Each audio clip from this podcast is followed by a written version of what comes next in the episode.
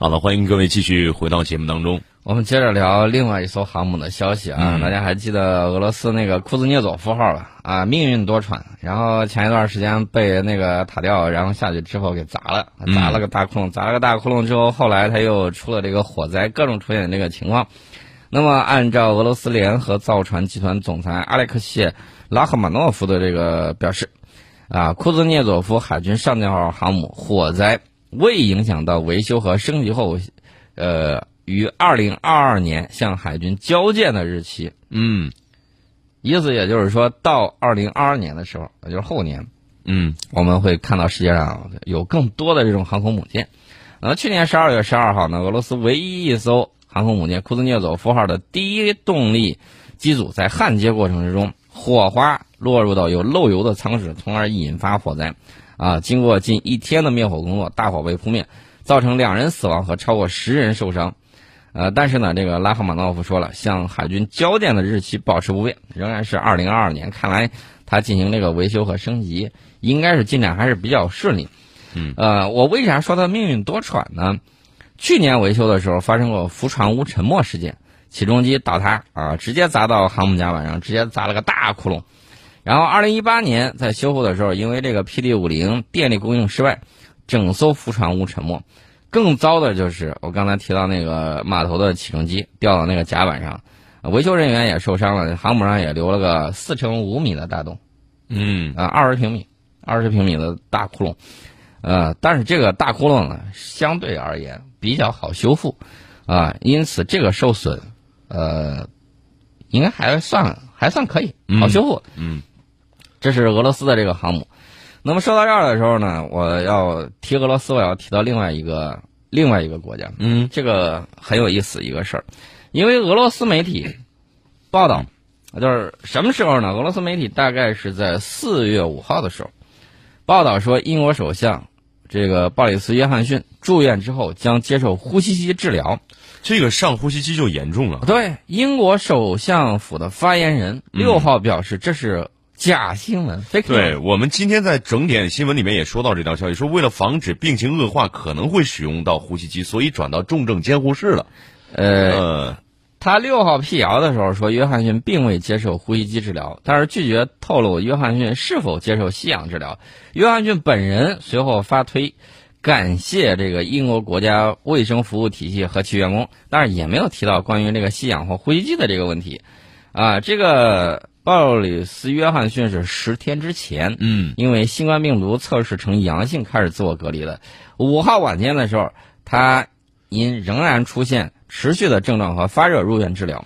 啊，早干嘛去了？啊，多家俄罗斯媒体呢就援引了一位与英国国家卫生服务体系领导关系层密切的消息人士的话，爆料说，约翰逊因呼吸困难将呃这个。将接受呼吸机治疗，这是这个新闻的源头。嗯，但是，这个根据 BBC 当地时间四月六号的报道，英国首相鲍里斯·约翰逊当天因为新冠病情恶化，被送往医院重症监护室接受治疗。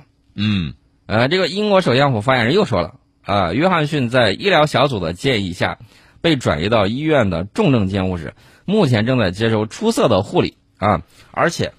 有一个例证，嗯，他如果还能工作的话，那他肯定不会放弃手头的权利，嗯，如果他不能工作的话，那肯定有人要接手了，嗯，不然的话，你这个政务怎么处理？对。那么，英国首相府发言人补充说了，约翰逊已经要求外交大臣多米尼克拉布在必要时代理他的职务，代理他的职务。啊，这个已经找好这个。代理了，替身了。四月五号晚上，大家捋一捋啊。四月五号晚上，因持续新冠症状入院，也就是两天前嘛，两三天前嘛。对呀，呃，这等于说，距他刚刚发现感染新冠肺炎，其实已经过了一个星期了。对，三月二十七号他发推说自己这个检测是阳性。四月五号晚上入院，四月六号早些时候，其实就是昨天早上嘛。英国首相发言人否认约翰逊使用呼吸治呼吸机治疗的新闻，称这个是假消息。嗯，然后的这个当天，BBC 就报道说，呃，因为病情恶化，被送到医院重症监护室接受治疗。那你说进重症监护室，我我我只能说说明一个问什么问题呢？就是进重症监护室，那你上不上呼吸机，咱不知道。嗯啊。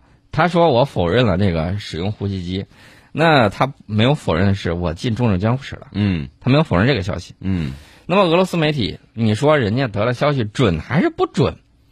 这个另外一说，因为你也不知道他进重症监护室到底有没有上呼吸机，是吧？对啊，呃，但是呢，俄罗斯到底现在在重症监护室是一个什么情况也不知道，也不知道。我得夸一下这个俄罗斯媒体为什么呢？啊、为什么夸他呢？人家在跟外面打舆论战的时候，从来没丝毫不落下不不慌啊，丝毫不落下风，消息捕捉的也快。嗯然后呢，这个反击也比较急，神通的人，这个美国还有英国纷纷把他给禁了。嗯纷纷把他，比如说进入俄罗斯，禁了你甭甭甭在那儿开开频道了，直接回家了嗯啊！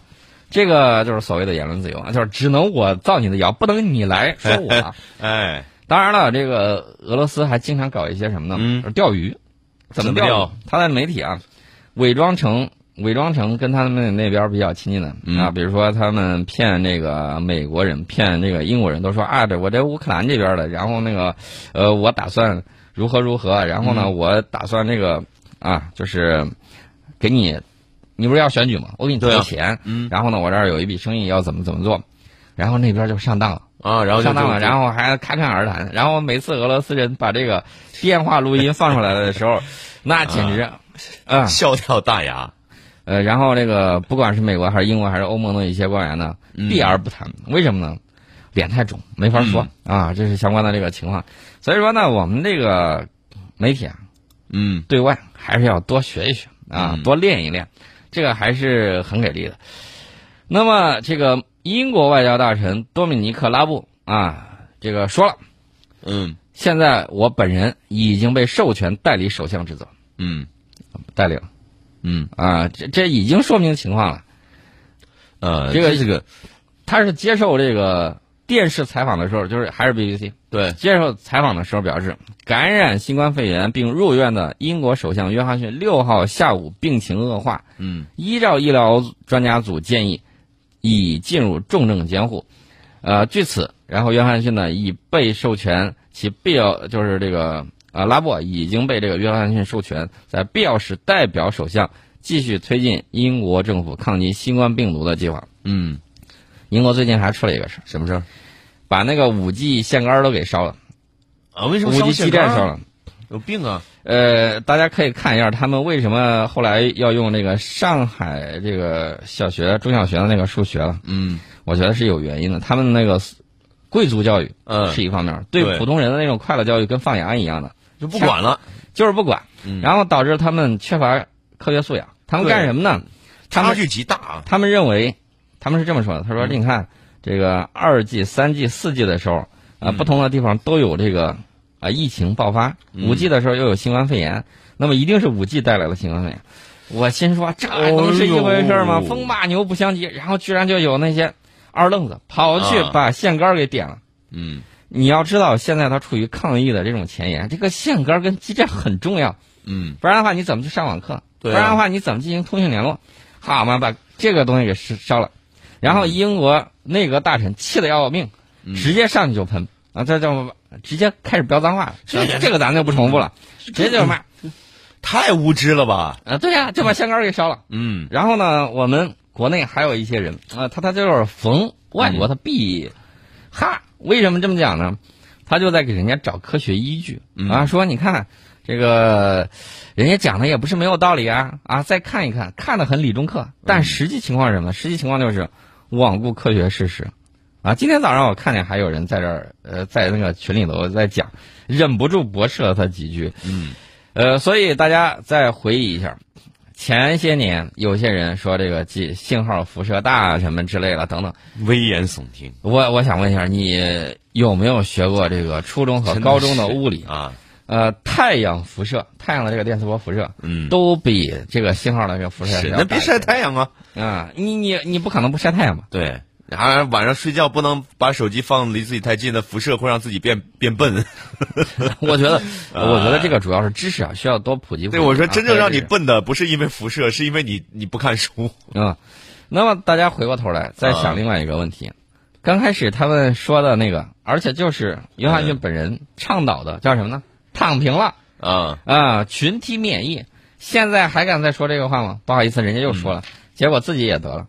啊，所以这个我敬他是一条好汉。为什么呢？以身试法，以身试法，这个很难得。呃，纽约州长的弟弟，纽约州长那个弟弟可是说了，就是那个 CNN 的那个主持人说了，啊，轻松自愈，嗯，谁说的？误导人！我三天掉了十二斤，他是被确诊了，三天掉了十二斤。呃，这是美国有线电视新闻网的主持人克里斯科莫啊，他说三天掉十二斤，然后呢打战到磕掉牙齿，打战到磕掉牙齿，而且曾高烧不退，出现幻觉。对此呢，这名网红主持人表示，认为新冠肺炎能轻松自愈的观点太误导人了，不得不知道啊，得了之后简直是要命。嗯，呃，不过最近科莫的状态已经好转啊。这个科莫的妻子说，这个尽管科莫依旧十分无精打采，但是他的状况已经有所好转，在过去的三天内高烧已退，含氧量也维持在正常水平。那么五号拍的 X 光显示呢，他的肺部已经恢复正常。科莫为什么比较火？原因是他那个当州长的哥哥啊，自美国新冠疫情爆发以来，他曾多次连线他哥哥纽约州州长安德鲁科莫。在三月十六号的节目里头，俩人本来不是讨论这这个疫情的嘛，嗯，结果就变成了谁是妈妈最喜欢的儿子的辩论。呃，安德鲁称克里斯是妈妈第二喜欢的儿子。三十号的节目里头，克里斯曾经连续七次问安德鲁是否会竞选总统，并得到了后者的否认气连。啊，其实科莫今年呢四十九岁，是 CNN 晚间节目《科莫黄金时间》的主持人。嗯啊，这个他平时就很努力，然后呢也比较火。再加上这个，一个叫什么呢？一个叫谁是妈妈最喜欢的儿子？嗯，这个辩论，还有一个就是什么？就得了新冠肺炎之后，他说这些观点太误导人了，啊，这这是相关的情况。他说了，我从未经历过任何像这样的高烧，我身体疼痛颤抖，而我对此无能为力。同时，他还承认，由于颤抖的太厉害，把自己一颗牙给磕掉了，啊，而且他说，由于高烧不退，他甚至一度出现了幻觉，梦见了他死去的父亲，啊，这是相关的情况。然后。在二号的时候，四月二号，他在连线，就是在连线节目的里面，他就说强调新冠肺炎的严重性。他说，除非你足够幸运、不可思议、难以置信的幸运，有的人持续八天、十天、十二天，发着三十八度、三十九度的高烧。我只是想告诉你们，患者受着什么样的痛苦。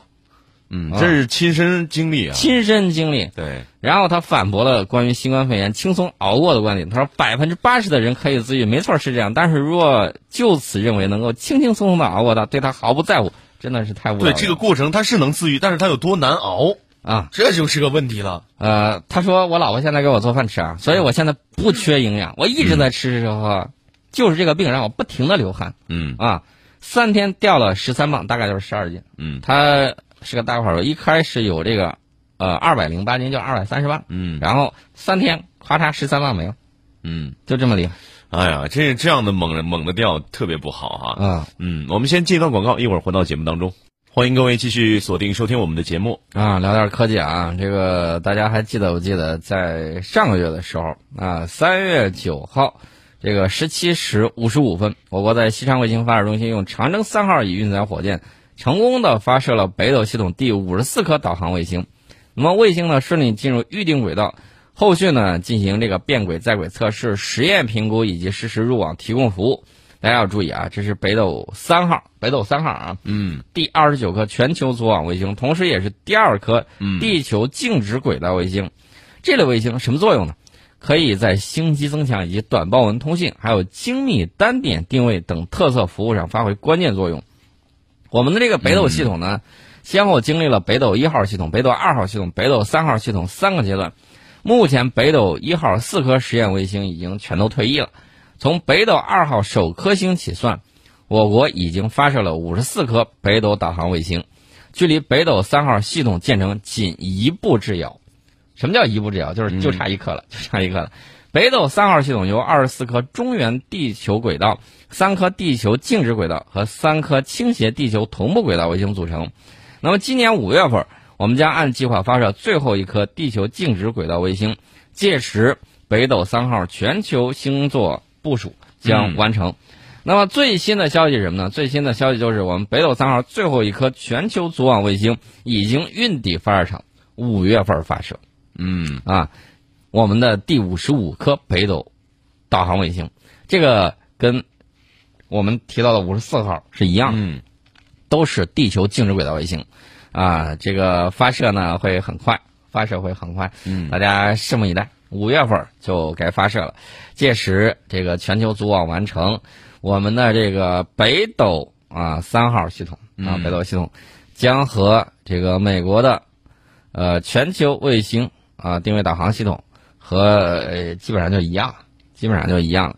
那么这个比美呃比这个欧盟呢伽利略，比俄罗斯的格劳纳斯，这个在组网的这个速度以及组网的那个星数方面是要大大的超越。